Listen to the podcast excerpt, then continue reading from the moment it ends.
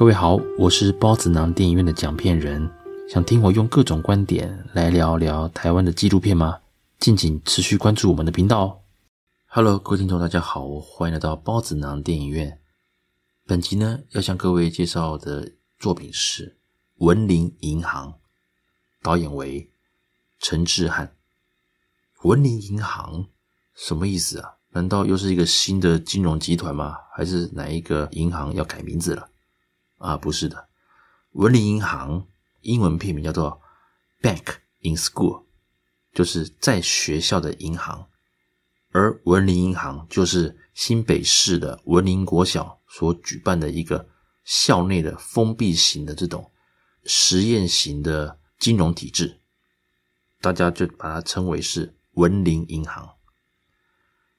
在介绍影片之前呢，跟各位聊聊理财这件事情。大家想想，我们从小第一次理财是什么感觉？应该就是长辈给你的红包嘛。那你会怎么做？马上把那几千块啊或几百块拿去买你想要的糖果、文具，还是小玩具，还是存起来？我相信蛮多长辈还是您的父母，应该都是会帮你把钱来保管。那有的父母会帮你开户嘛。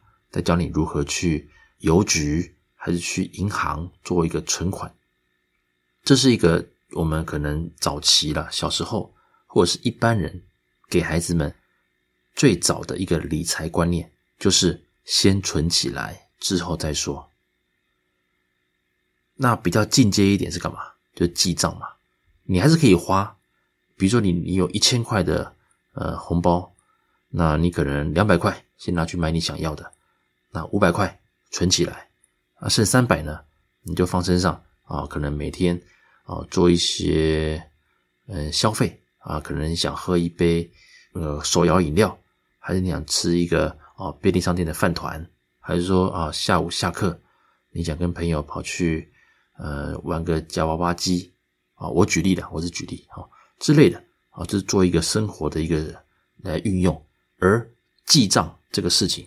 你今天花了五块，花在哪边啊？明天花了十块，花在哪边啊？还是那月底你想花什么钱？你可以先做个计划。这个就是一个进阶的理财。那当然，回到主题嘛，教这么多要干嘛？就是要跟你讲，你拿到了钱之后要如何的运用，如何的去存起来，还是说要去运用它啊？就叫理财。开宗明义，这部作品就写到了，从零八年的金融海啸以来。台湾呢，已经陆陆续续的在小学教育呢，开始慢慢的建立了理财的这种课程的核心呢，也就是说，让这群小朋友啊，尽早能够有理财的观念，提早做嘛，哦，理财提早做啊，就当然就是有帮助啦，啊，至少让孩子们的金钱观或理财的一个观念能够有一些初步的认识。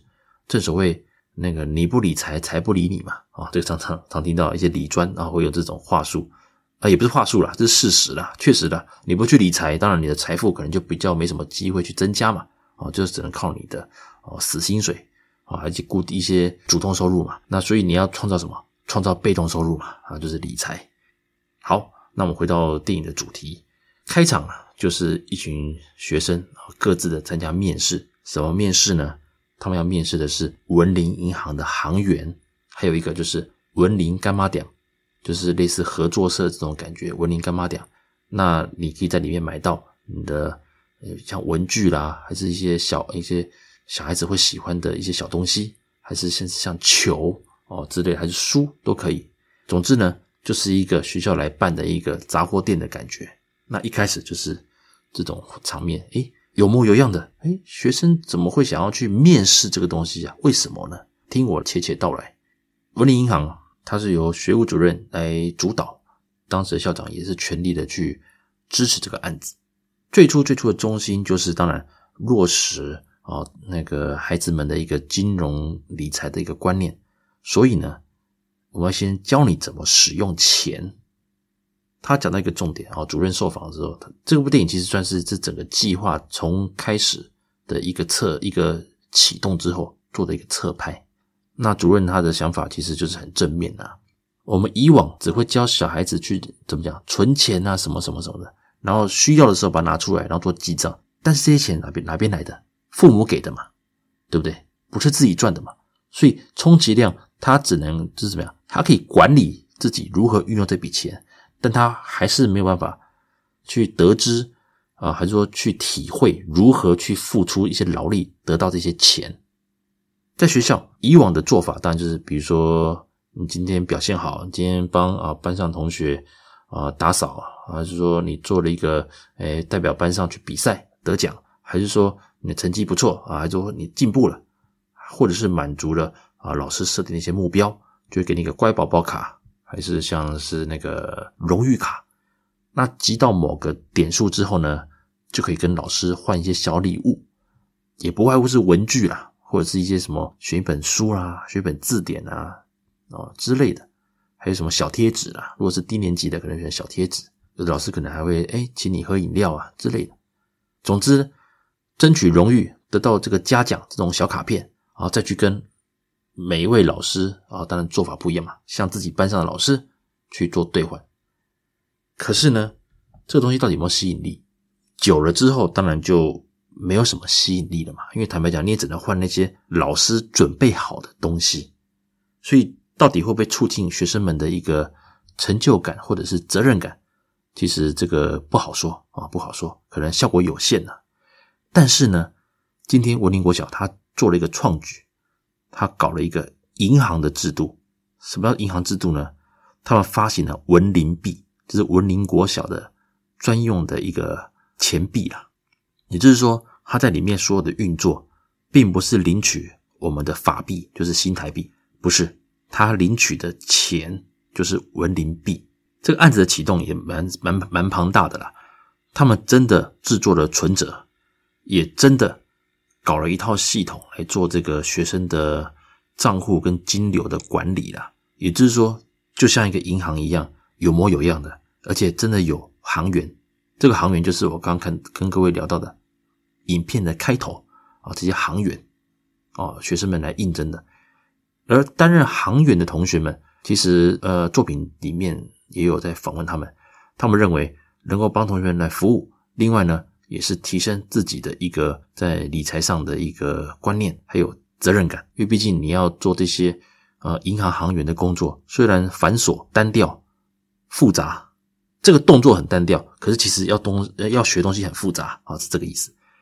他们觉得会成长很多，才会有一开始啊这个片头的那个画面的那种面谈面试的画面出现。当这个制度形成之后，诶，连老师们都觉得蛮蛮有趣的，因为以往你可能荣誉卡已经推动不了一些政策了。那比如说像环保队，如果按照以往的方式，环保队就是说集合啊，就是同学们啊午休了，大家都知道男生嘛，有时候我们午休实在不太想睡觉。趴在桌上也什么都不能干啊，就在那边忍个三半小时、四十分钟之类的。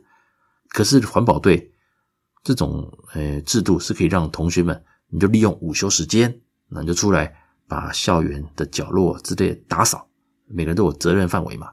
但是呢，你领荣誉卡这种方式，其实会造成有一些老油条啊，有些同学是老油条，他可能就躲起来，还是打混，这种状况是有的。所以呢，呃。蛮多老师也是对于环保队的这些呃这个状况，也许可以靠着文林币来做个反转。果然，当学校的一些帮老师服务的一些工作，或者是像环保队，或者是你去担任呃文林银行的行员等等之类的，其实啊都可以得到相对程度的文林币作为你的报酬。那领到文林币你要干嘛？当然就可以拿来花嘛，在哪边花？你领到的文林币。也只能在文林国小的干妈店来使用。那学校呢，也是向厂商来做进货。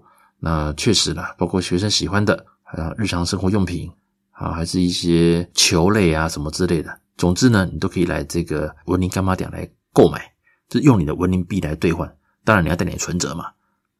这个时候就会发现啊，有的小朋友很超龄。怎么超龄呢？他们是可以，比如说这样讲好了。这个制度其实你会发现哦，如果对理财有点观念的，当然有观念，可能是家庭的背景，或者是本身可能头脑就蛮灵活的，这种同学真的是有，他可以很快速的累积比如说他利用课余时间去参加哪些团体、哪些社团，例如环保队，短时间内累积文林币，然后可能再跟同学一起集资干嘛？购买他们想要买的高价品。像其中有一段就是，他好几位同学去集资购买了篮球。当他们换到篮球的时候，哇，那种很感动，因为他们很努力的存到了文林币，然后呢，买到了篮球。这就是所谓的一群人一起合作啊，团结力量大，来集资嘛。你看，小小年纪就想到这样子，也不简单。那当然，里面也有小朋友，可能也没有足够的钱呐，不够多。可是又有想要买的东西，买不到干嘛？就在现场就哭了嘛，啊，就哭了。那个可能就是可能是低年级的同学了，因为他并没有特别交代。只不过他确实有在啊那个干妈讲的现场有在有有落泪等等之类的。总之呢，文林银行的成立确实让全校的师生都有一个不一样的一个化学效应的产生。首先发生什么事情呢？家长会。这算是这部作品的第一个高潮吧。当学务主任还有校长他们在向家长会做一个目前这个计划实施的一个过程啊，一个报告。但是呢，理想终究是理想嘛。虽然我们刚刚讲到，你利用文林币来让学生去帮你完成一些任务，然后以此为报酬，然后他们就可以存了文林币。但这个行为有没有雇佣关系呢？哇，有家长提出质疑了。当然，这一段也许啊，之前可能就有家长提出类似质疑，只不过当下在那个场合，学校哦，学务主任并没有做出一个很具体的解释，所以让这位家长暴怒。他直接讲啊，如果有雇佣关系，那你是不是违反了劳基法等等之类的？哇，听到这边，连主任他们都还有校长都愣住了。最后，家长气到就中途离席。他还说：“如果真的因为违反劳基法啊而被政府罚钱，这笔钱算谁的？算主任你的吗？算校长你的吗？还是我们家长会？”当时场面啊，整个瞬间冻结起来。而事后，主任在受访的时候，他也聊到他的心情。他说：“确实是没有想到这么多了，包括劳基法这些东西，这种细节真的是没想到。但是就沟通吧。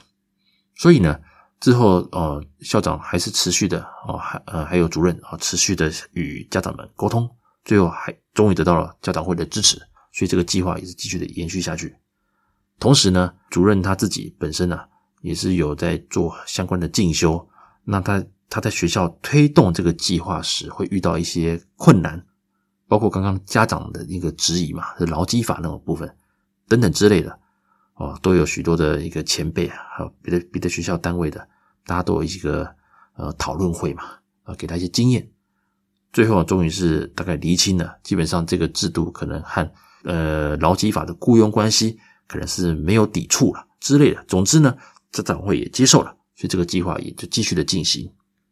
那其中有几段让人家比较印象深刻，就是第一个，呃，他们那时候有遇到就是台湾有台风嘛，那他们决定。要因为有些偏乡确实受到了那个风灾，所以他们发起了就是大家捐文林币，用自己赚到的文林币去集资，然后捐出去，然后学校再用这些钱等值的哦，去用台币去买这些物资送到偏乡的那些学校，所以这这个这是有意义的，也就是说学生们从小就已经可以用自己赚到的钱而去捐助给需要帮助的人。这是个非常正面的。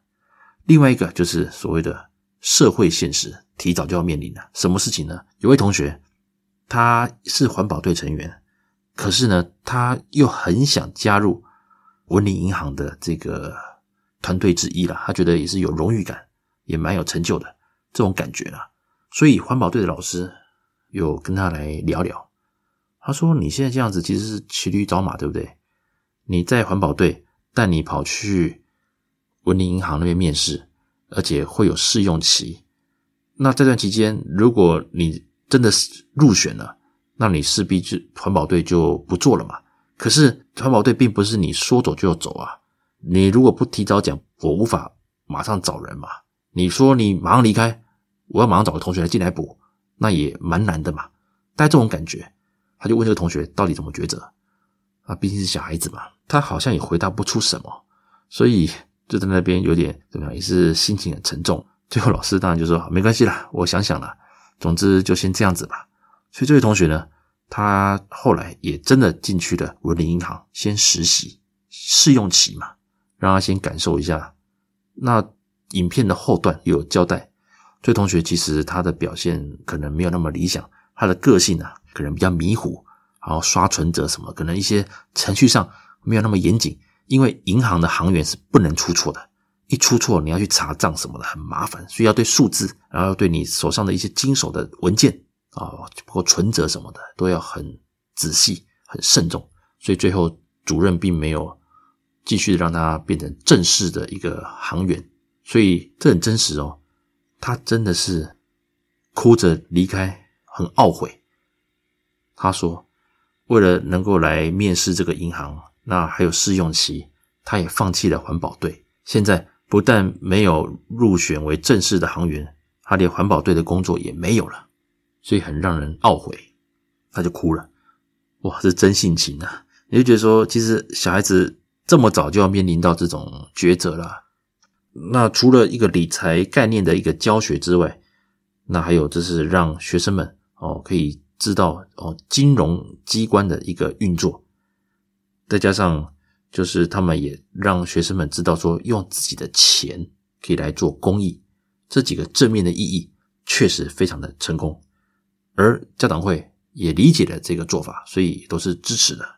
但反面思考，是否会不会让学生们凡事就讲钱呢？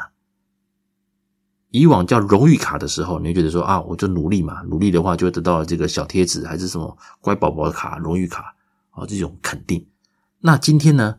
我今天可能帮学校做了什么事情啊？还是我今天扫地了？我今天当了店员啊，干嘛讲店员？还是我今天帮老师完成什么任务？变成文林币，也就是说，诶，似乎我做什么事情，我都要先知道我可以赚多少钱，我再决定我要不要去做。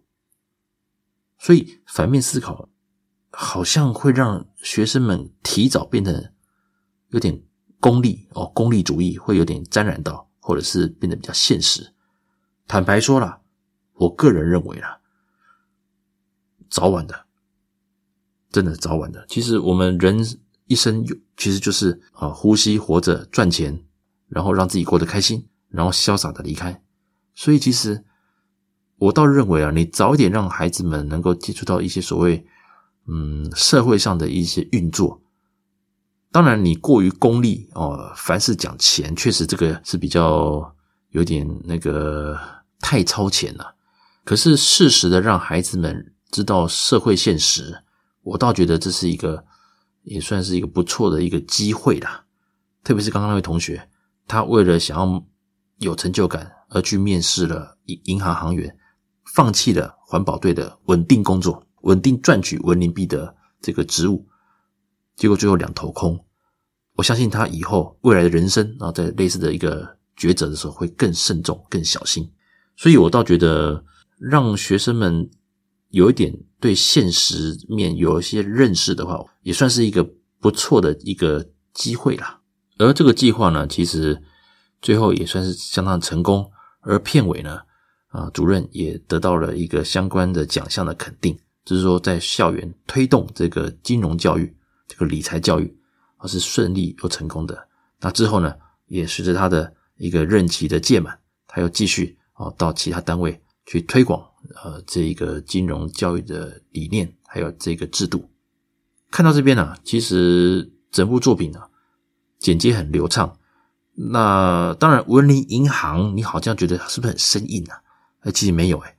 导演的一个手法，还有他这个剪接啊，整个团队营造出来的一个气氛，就是与其说它是纪录片，应该说我们在上一个如何从零。来建构一个新的金融制度的一个教材，我们就是看着它一路成长这个过程，所以很精彩。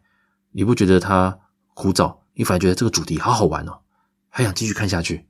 因为这些小孩子其实大家都很很单纯，而且愿意加入行员的这些同学们，其实本身啊也都很有责任感，也也勇于挑挑战。